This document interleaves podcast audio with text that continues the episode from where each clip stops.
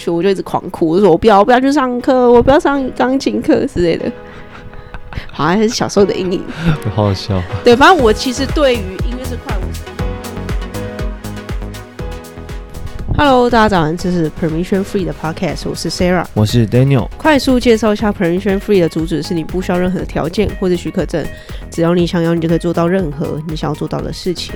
每个人都是自由的个体，拥有自由的灵魂。我们会分享一点。一些生活点滴与工作琐事，希望在这个空间下带你感受自由灵魂的味道。一点什么？好，今天录制时间呢是七月八号，八号吗？礼拜六。对。的下午四点四十五分。对，然后这礼拜我又没有回家，所以我们就是也是礼拜六录音这样。对，刚好我今天早上去上课，然后回来我们就休息了一下。对，然后我们刚刚中午只吃了一半的法国面包，不是法国面包，粤式面包，黑龙。超好吃的，这家如果大家住在松山车站附近，可以推荐一下。超爱的，那家真蛮好吃的，可以，尤其它的那个炼乳面包哦，超好吃，而且真的是很便宜，也没有很便宜，就大概一个。我们刚刚这样子一个人八十块而已，那是真的比较便宜，对。因为我们今天我们今天算吃比较少，因为这是合起来等于一个。我们上一次是一人点一条咸的，就是什么香茅猪啊，或者什么脆皮猪，或者什么什么什么沙爹之类的，然后再点一个炼乳面包，一人一半这样子。那我们今天是两条而已。那样就觉得很饱，可是现可是我们现在各半又觉得好少。我现在好饿哦。对，我现在也很饿，我不知道为什么。好，我们等下录完，我们等下录完可能会出去运动一下，但是因为现在外面真的太热了。这也是为什么还没有出去运动，原因是外面真的不知道如果大家在这几天。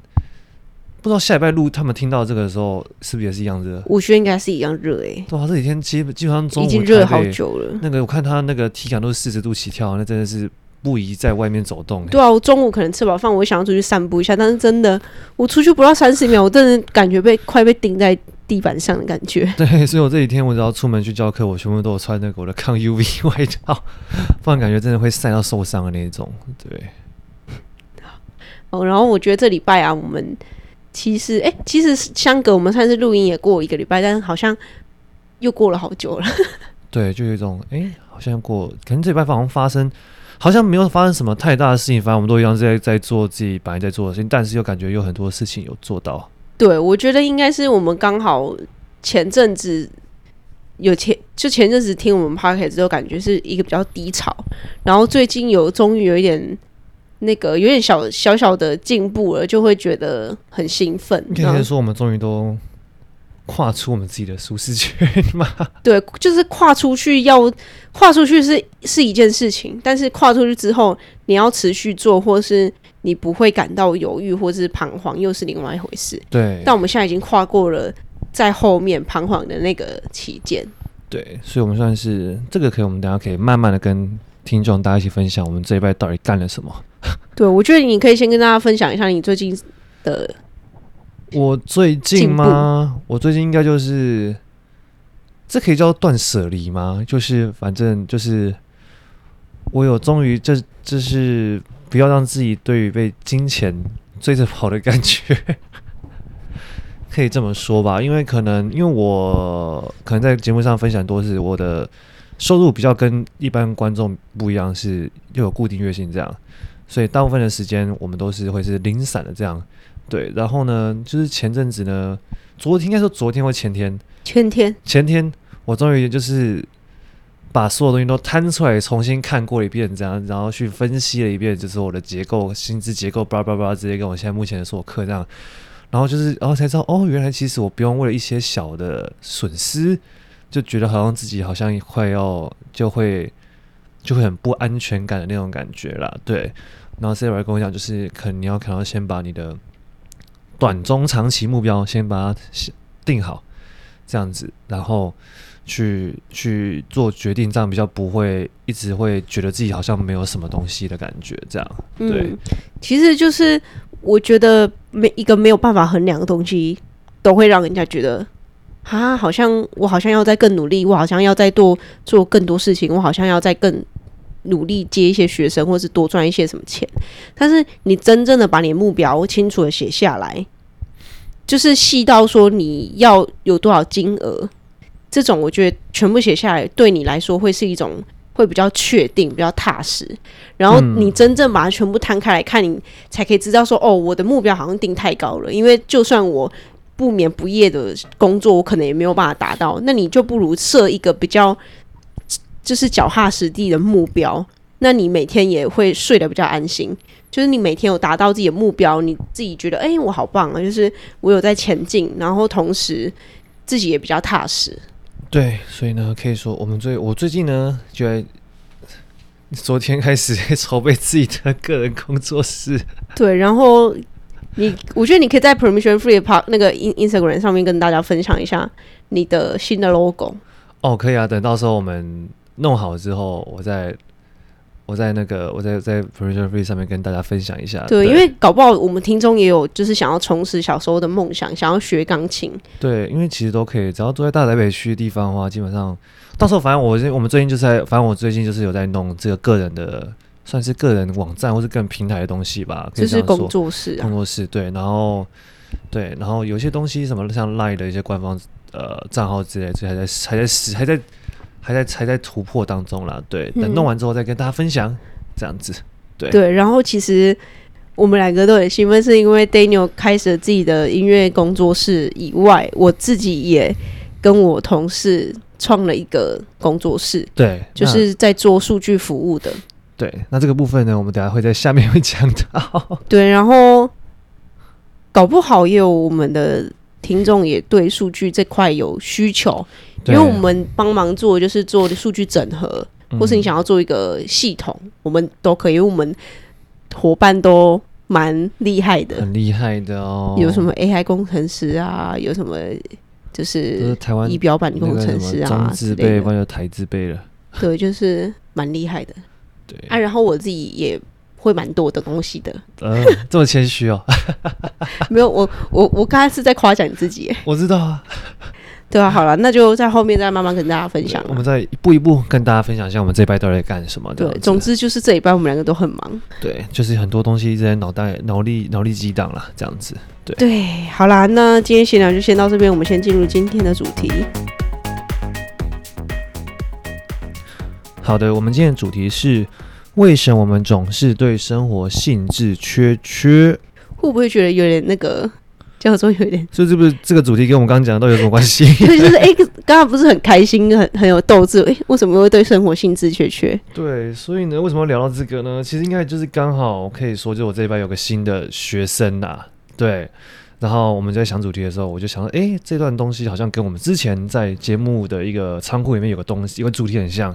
嗯，就是那个台湾教育 VS 什么国外教育差异化嘛，等等之类，嗯、所以刚好就把这些东西整合，然后变成我们今天这个主题。那首先就要来聊一下，就是为什么我们会，就是大家都已经出社会工作，然后会很容易兴致缺缺。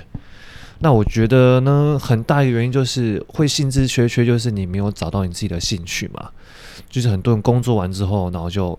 躺在家里洗澡看 Netflix，不然就 耍废打电动这样子，然后就日复一日这样子一直重复一样的事情。对，反正每个月五号那个薪资有进来就好了。就这样哦，然后就要不然就是啊，礼拜五到了哦，来喝酒，啊喝酒喝酒，然后去逛衣服，然后逛街看电影，结束就这样。然后礼拜日晚上要哦赶明天要上班，班哦，然后哦然后就开始对，然后又无限循环。对，然后这礼拜一上班一件事，然后就到礼拜五又心情很好，一直这样啊，这样的人生。是你想要的吗？所以呢，很大的一部分的来源的话，那就是对自己的性质比较，就是没有找到自己的兴趣了。那为什么会没有找到自己兴趣呢？这个就要讲到，可以带到我们刚刚前面讲，就是我自己是觉得跟台湾的教育有很脱不了关系。对，因为 Daniel 自己也算是从事教育业的吧？对，可以这样讲，算是吧。对，所以其实呢，因为其实如果大家像是从你小时候长大。是不是从国中开始啊，就已经就是开始一直升学啊，为了要考到好高中嘛，所以你每天你去学校，像是国三生，不是每天都在这里考试吗？就一直考试、考试、考试，日复一日这样。那假设你可能对绘画啊，或是对美术、音音乐很有兴趣，但是妈妈一定会跟你说，考试比较重要嘛，因为你以后有好的出路。你才有办法可以什么养家活口啊，或是有个好的家庭等等之类，所以在无形当中的时候，其实就会造成一个很大的观念，就是就是你的学生的生活，啊你你的生活品质就是考试，那等你真的出社会之后，开始有办法去享受生活品质的时候，你突然不知道生活品质是什么东西。嗯，对，所以这是跟国外很大的差别是，像是因为我我小时候是读双语幼稚园啊，所以我认识很多外师，然后我有跟几个外师也算是我们之后都有变朋友这样子。对，那他其实他们那时候就会跟我们讲说，像他们小时候，他们他们上课都只上到十二点而已。他们就只上到十二点，那、嗯啊、下下课他们干嘛呢？就是下下午的时间呢，他们会去，是他们要学校会要他们去参加各种社团，去发展，就有点像适性教育啊，去发展任何你有兴趣的东西。啊，这个在这个当中的时候，你会找到你真正对自己有兴趣的东西，但是呢，你也不会因此就放弃到你自己的学科。所以他反而是他们会比较放任给自己的小孩子，就是你要让你先提早了解到这社会到底怎么运行的。等你出社会之后，你才有办法去接得上轨，而不是像台湾把所有学生变成考试机器，然后什么都会，但是出社会之后也就只会这一样东西，这样对。嗯，就是嗯，出了社会之后，你就变成说你很会做事情。哎、欸，不对，我觉得反而是因为小时候被逼太紧，然后出社会之后有很多很多人情世故东西，他们其实不会做啊，他们就只会就是。啊，我就知道这样子之类，就不太会去，就不会圆融啦。我跟你这样讲，就是很多那些偏笨的学生，偏笨的学生，就是很多会很多学生，就是当他就是会变成像是一颗螺丝钉，他们就是很会执行一样事情，但是如果你要叫他通大盘的思考，或者是就是有创造力的一些的事情的话，他们反而就不会去做了。这样子，嗯，但是其实这样子的角色在台湾蛮需要的。对，就是可能这个就是各个文化不一样的差别啦。因为台湾比较多，还是需要这种比较偏基层的一些员工啊。就是因为我就不用去管你，你反正我叫你做 A，你就做 A，做好就好了。对。但是其实越来越多，像因为我自己带的是科技业，所以通常这部分的人会在公司里面比较难存活的很久，因为很多事情都不是。主管也知道答案了，主管就是不知道答案，所以才请你去研究，请你去做事。那其实每一件事情，当然有好的解决方法跟拙劣的解决方法。拙劣的解决方法就是哦，你要 A，我就给你 A，反正就差不多就好了。啊，另外一种是你在做 A 当中，你可能会想到，诶，做 A 的当中可能会牵扯到 B，牵扯到 C，那我是不是可以连牵扯到 B 跟 C 这部分的东西都一起研究，都一起把它修到做到最好？但是我觉得这样子的人在台湾的工作环境下是少的，因为在我们的教育里面就比较少会训练这一类的人，因为我们的考题都是选择题，A B C D 圈圈叉叉都不会叫你说，哎，你要去自己去思考有没有其他的可能性，或是有哪些东西可以把它做得更好这样。而且在台湾教育还有很大一块，就是他不希望你变成异类。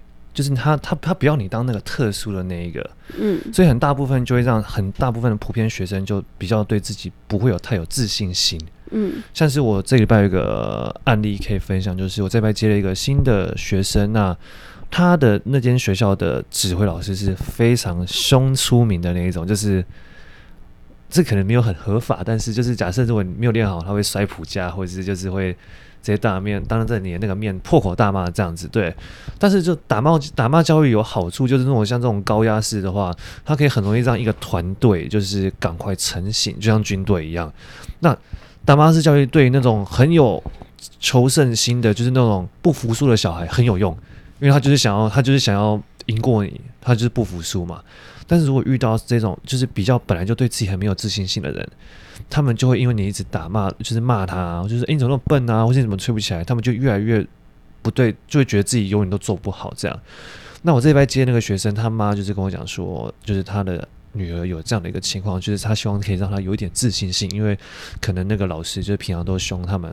就是习惯凶他们，所以他就会一直觉得他自己不够好这样子，嗯、对，所以我觉得这个就是一个就是教育差别啦，就是什么样的教育就会出现什么样的人格特质这样子，嗯，对。但但我我觉得我也要补充一下，其实，在台湾教育下也不是说一直以来都这样，我觉得比较明显的是国高中，但是上了大学之后，因为我自己读的是私校，而且是那种校风比较开放的那种学校，嗯、所以其实，在大学里面我们很注重。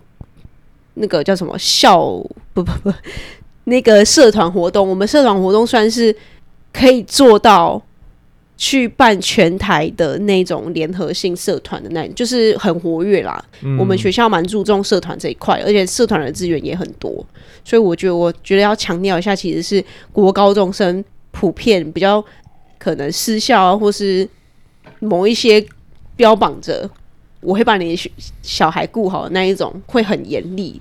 对，就会有这种的状况出现。因为我突然想到，就是我国中的时候，因为我国中跟我国中是末代机车，但是因为我我国中就决定高中考音乐班，所以我就没有考机车。那我大概那时候机车都是六月多六月多份考嘛，那我其实我大概一二月份我就有学校了，所以那个时候呢，我们那我那时候班导就要求我不要去学校，因为他怕我会影响到考生的情绪，嗯、你知道吗？对啊，是没错。对，所以所以我就就就我就一直会觉得说，就是整个就是在普通班的一整个升学制度来说的话，就是就大家会把那个考试，就是好像是就像是那个国人生中国家大事的那一种来看待这样子。对，嗯、所以我觉得可能这些就是我从小到大的这些养分，就让我在教学上就不会想要变成体制内的老师这样子。对，嗯。这是我突然的一个想分享的一个小小故事啦，对，对，我觉得大家也可以回想一下自己的国高中的生活到底长怎样。那我觉得你如果从小都是那种一直被压压抑的那种人，可能你自己有一个小小梦想，或是你有一个自己很喜欢的兴趣，但是从小就一直被压抑住，就是哦，你不要学那个啦，你不要做那个，那没用啦之类的。我觉得其实也要在这边鼓励一下大家，因为最近我们。回去看了一本童书，叫《小王子》。对，所以我觉得我有蛮大的感触。他前面有一段就是讲说，小王子不是小王子，他其实是一个作者。作者他在小时候他就对画画很有兴趣，所以他就画了一个蛇在吞大象的一个图。然后他就想说，哦，我要就是我来画个。那个被用布盖住的蛇在吃大象，然后给大人看，但是他发现大人就就一都说这是帽子啊，你在画什么东西？啊，如果他说好好，如果他们看不懂那没关系，我再画一个透视图，就是从布里面可以看到有一只蛇，然后然后大象在他肚子里面，一个解剖图这样子对，对，然后他又拿给大人看，大人就说你画这个东西画的太不像了吧，就是你应该要画的很很逼真啊，大象你要长怎样啊？因为他其实说你画这干嘛？去给我好好读书。对，他就他就是没错，但他他就说什么你画这样子不够好，嗯之类的，不然就是觉得说好，你画这个你不用钻研那么多啊，反正你去把你的地理啊、你的历史读好之后，可能可以开飞机之类的。反正这个作者他就想哦，好吧，他们都不懂智障之类的，对，然后他就是默默的，就是回去读他的学科，然后。但是他在一路成长上面，他都一直把他当初画的画带在身上，所以我觉得这个的意义就是说，他虽然觉得说，哎、欸，好啊，现在没有人懂我，你们都白痴，那没关系，我还是把我的当初的那个初心把它带在身上，希望有一天可以遇到一位懂他的人。对，所以这也是为什么他到最后，他就真的去开飞机，然后有一次啊，我就那个。引擎坏掉，然后降落在撒哈拉沙漠之类，然后他在半梦半醒之中，就是有遇到一个小王子，就是一直跟叫他说：“哎、欸，你画一个绵羊给我，什么之类的。”反正就是这样子，他就遇到了那一个有人，算是对，算是懂他的人这样子。所以我觉得，就是小王子这段故事，就是告诉我们，就算你有多少梦想被狠狠的打醒，或是狠狠的拒绝，那我们还是要把那一颗初心放在身，放在心上某一个地方。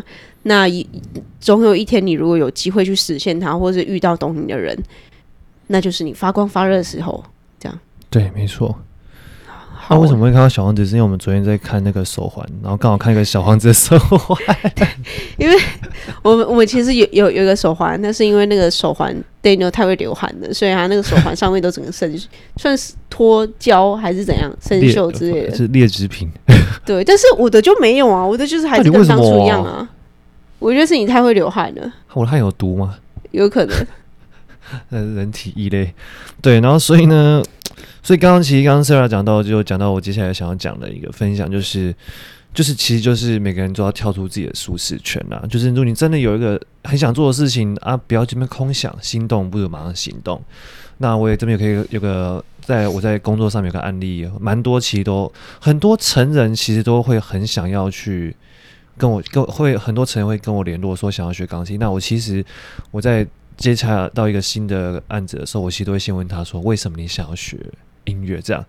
但他们大部分回答都是一模一样，就是我小时候的时候，其实就很想学，但是爸爸妈妈不允许。甚至有一个很好笑，就是他爸爸他妈妈希望他，他叫他去学长笛，但是他就一直跟他妈说：“我妈我想弹钢琴啊。”然后他就说，他妈妈跟他讲说，钢琴不优雅。我就想会觉得。钢琴不是应该是大家会觉得很优雅的乐器吗？为为什么会觉得？虽然长笛的确很优雅，没错，因为一一个女生来说的话，但是钢琴应该也蛮优雅的啊。对，但所以他就因为他爸妈不允许，所以他就一直没有没有学到，然后就一路到知道他出社会之后，他现在有了正职的工作，有办法自己有办法自己去为自己去负担的时候，那他这个时候呢，他就毅然决然来找老师学钢琴。这样，那像这种学生呢，他们就很愿意会想学，因为他是真的。因为自己有兴趣，然后也很想学。那我其实之前就问过他说：“诶，你上次一个礼拜都上两次，就是你知道一个月这样不会对对你来讲负担会有点大吗？”他说：“哦，没关系啊，因为弹钢琴对我来说是舒压，就是他他是一个我的舒压的来源，所以他很享受在上就是在弹钢琴的这个过程，他不会觉得这是一个负担这样子。对，嗯、所以我就我觉得可以借这个故事，就是给广大的听众，就是可以了解到说，如果。有个东西，你就一直在你脑袋一直想做，但是你一直无视它、忽略它的话，其实久了你会后悔啦。而且你会觉得说啊，反正我什么都不能做，我就这样就好了，就会对于生活会有一种啊，反正我生活就这样，就是我就是烂命一条，我就烂了，对，就一直自怨自艾，对啊，这样子就不太健康了，对对。然后还有另外一块，就是可能你对音，刚刚是说你如果对从小对音乐有一个小梦想，如果想要实现，那就是。真的，你可以挪出时间就可以去学了，不用在那边想东想西之类的。对。那我觉得以我自己的例子是，我虽然对音乐音乐没有很有，就是有兴趣，但是 但是都是被逼的啊。我也没有不喜欢，只是那时候不是说你自己想学吗？但是因为是那个老师太凶，所以你才不想学。是我妈叫我去学钢琴，然后那个老师很烦，一直摸我的手。不然就说啊，你好可爱哦，然后就一直捏我的脸，然后我就我就就下一次去要学钢琴，我妈就死都拽不，就没有办法把我拽过去，我就一直狂哭，我说我不要，我不要去上课，我不要上钢琴课之类的。好像还是小时候的阴影，好好笑。对，反正我其实对于音乐这块我是有有兴趣没错，但是没有像我在追求我自己的梦想那么大的心那么大。因为我自己就是有一个创业梦嘛，对，大家应该知道。对，我从第一集开始就一直说我有创业梦，反正就是我很喜欢享受创造一个东西出来，然后可以打造一个我的使用者可以很好的体验，或是觉得哇这个东西太方便，就是真正对他们生活有一些帮助的，这就是这种产品。哎，你有跟大家讲过你的梦想就是想要当发明家吗？哦，有啊，我上我上次我在节目上面跟大家讲啊。哦，好。对，然后之后当了工程师之后，发现哎，工程师其实也是另外一种发明家，你可以发明出一些对于其他使用者有益的产品，这样子。对，反正就是如果 为什么讲到这？我是在讲说，如果你有这个梦想，或是你有任何你觉得很荒唐的梦想，我觉得也不要觉得压抑自己啊，或是觉得啊，我就跟正常人一样去上班，然后领薪水，往年薪百万前进。然后讨个好老婆，或是嫁个好老公，感觉有一点，对啊，没有我这样讲好像有点太太那个了。不然这是很多爸妈太世俗了，太传统了。我们就是很接地气啊，就是这样子。对，反正我觉得你不要去抹抹杀到你抹杀掉你心中那个小小的小火苗。对，就是你随时把自己准备好。你如果对创业有兴趣，那你就多去看那一些哦创业的创办人。他们的自传啊，或是可能在做产品之中要注意什么事情啊？因为我其实从大学开始我就很有兴趣，所以我都会看一些很多相关的书。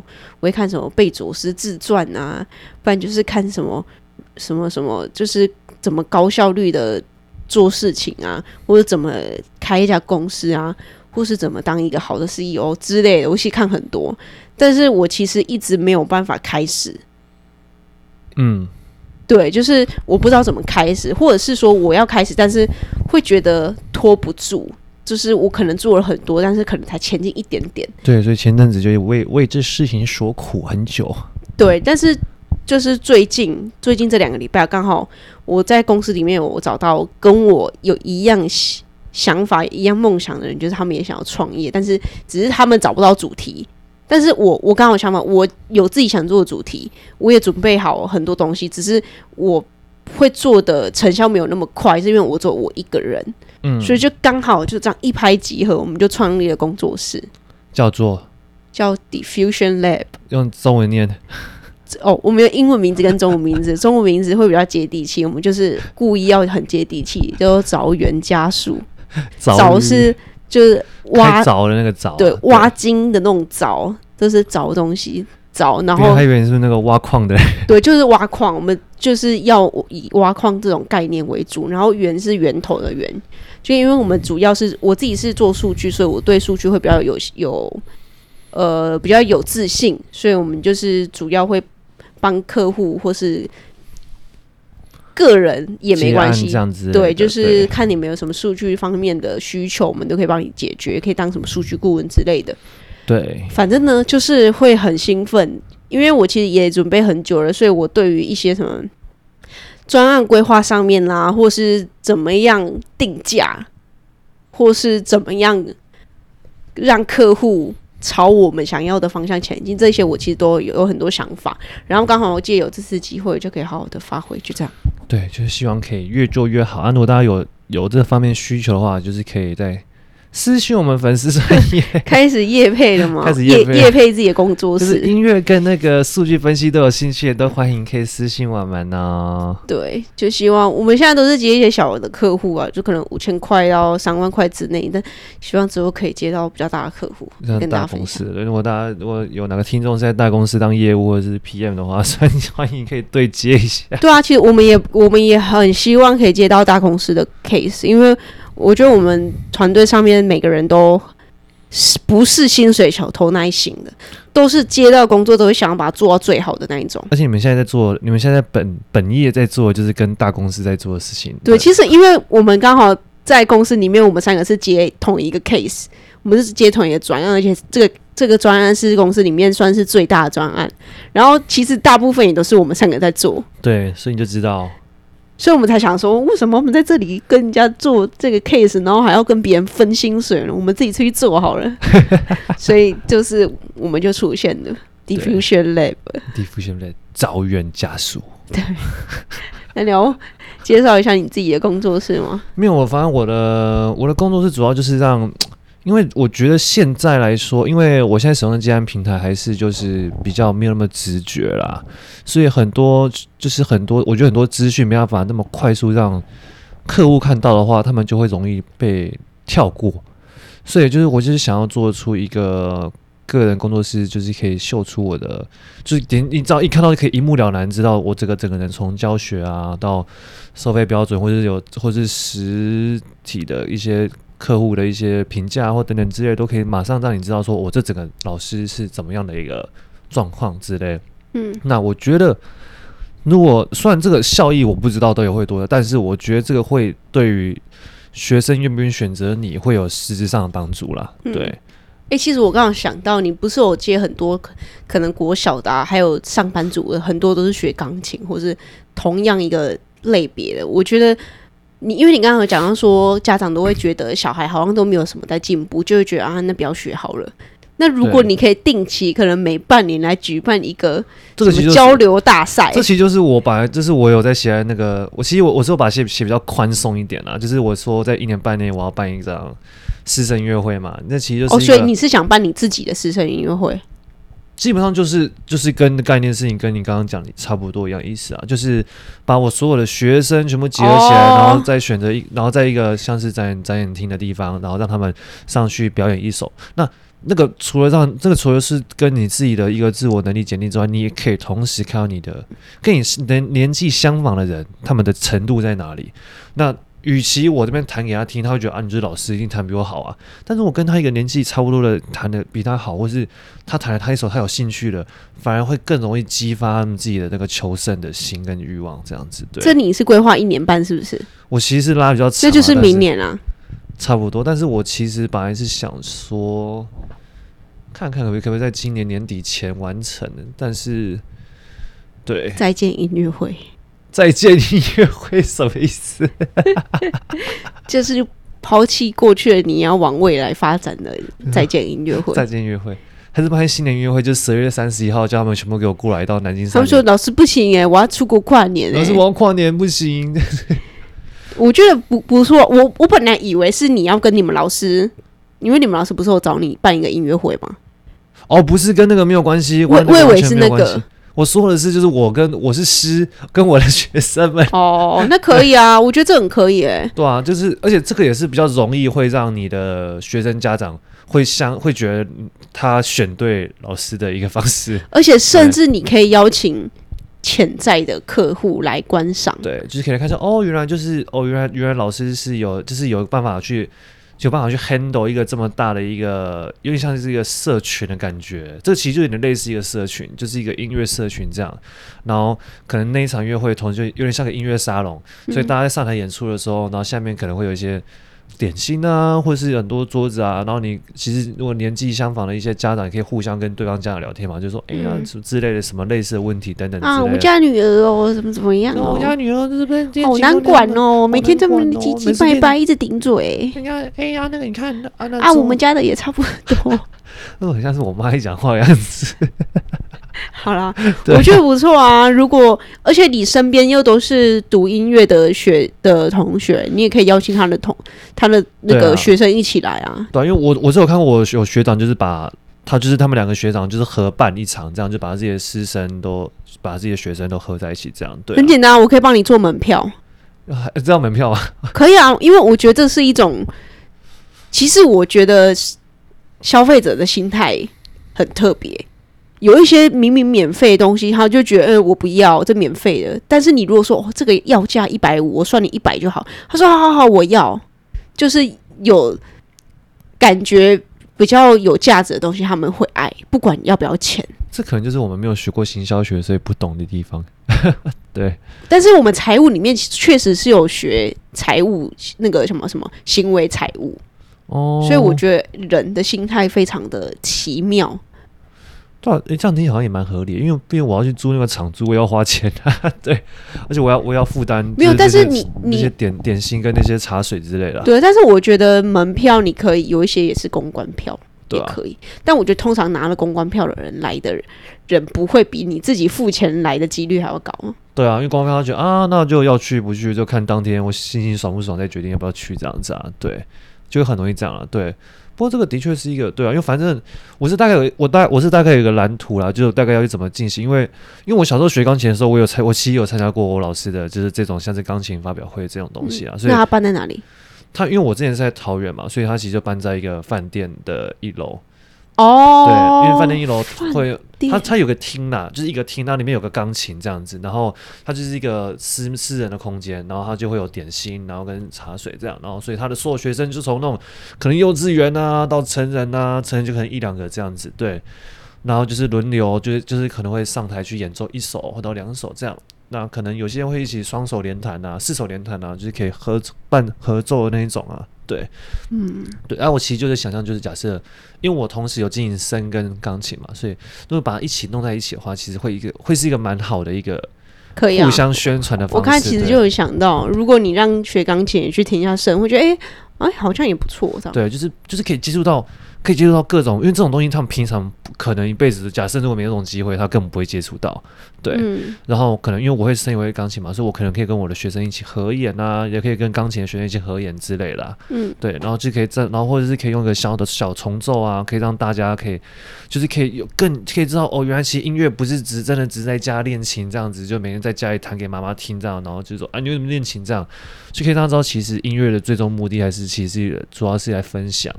分享给大家，原来之后哦，原来这么美好的声音是给大家听的，不是自己关在琴房自己听自己爽这样。嗯，我觉得学音乐有一个很重点，就是他们都需要舞台。对，所以你就创造一个舞台给他们。对，我就是要当那个策展人。哎、欸，其实我在做的事情，其实就跟我之前跟你讲过很像、欸。哎，其实我之前大学办过超多活动的、欸。因为我之前有跟你讲过，就是我其实最想目标就是当那个像是那个我们看的那个 Netflix 剧的那种策展人，就是那种。那我觉得你要再更厚脸皮一点，而且要去有办法去找到很多金主。这部分可能是我需要去加强的部分，因为我极度不喜欢跟没有没有兴趣的人社交。可是其实这也可以讲到说，其实你要创业或是你要做什么事情，你不一定什么东西都要自己做。对，你可以外包出去，你可以包给专业的人做。对，就是要看怎么去分工了。对，好，这后面好像有点像在闲聊，不知道为什么。欸、我们还在录音哦，我忘记了，忘记了，我们我们在聊天。对，好了，我觉得我们今天就跟大家分享了很多生活上面有趣的点点滴滴，不管是音乐上面，其实有很多好的东西可以发展。那你对于你自己有兴趣的梦想，曾经想要实现的一些计划，其实也都是增添你对生活上面的。刺激跟兴奋感，这也就是我们活着的意义。对，不然就是，不然你就这样跟机器人没什么差别啊。对啊，不然你生活在地球上面，只是呼吸吐吐一堆那个废气出来，然后还会放屁拉屎这些，就制造很多 很多碳排很多碳，碳排放量，然后让地球暖化，那不如不如不如直接删掉比较快。对啊，你这样子对于地球一点帮助都没有。对啊，我们你要想，帮你想办法让地球这个地球可以活久一点啊！怎么做突然变生命教育？对，反正就是我们要去寻找自己有意义，然后可以创造价值回馈给社会、回馈给大家的事情。对，所以如果你有任何想法的话，就心动不如马上行动了。对，不管你是要想要做什么数据数据产品，或是你想要做什么爬虫网网站，或是或是你想要学音乐，音乐什么钢琴、乐理、音乐班升学啊，或是你什么听到你爸妈说什么他小孩什么同学小孩想考音乐班，欢迎联络我。对，Diffusion Lab 跟 Daniel Daniel Music Studio 啊，logo 还没出来啊，等我一下下。logo 帮你做好了，好不好？对啊，还没有最终定案啊，这样子对。对，好啦，那就今天节目就先到这边结束。如果你也喜欢这期节目的话，请帮我们在 Apple Podcast 下面留言，或是对我们的在我们的呃 IG 平台留言，都可以帮助我们的节目给更多人看见、听见啊！感谢你今天聆听，希望今天的内容有带给你一些不一样的灵感以及启发。留言之后呢，也别忘记在你生活中做出那一小小步的改变。自由的灵魂还是需要练习的，而我们还有好多内容想跟你们分享。我们下周三。在同样的空间再见吧，拜拜。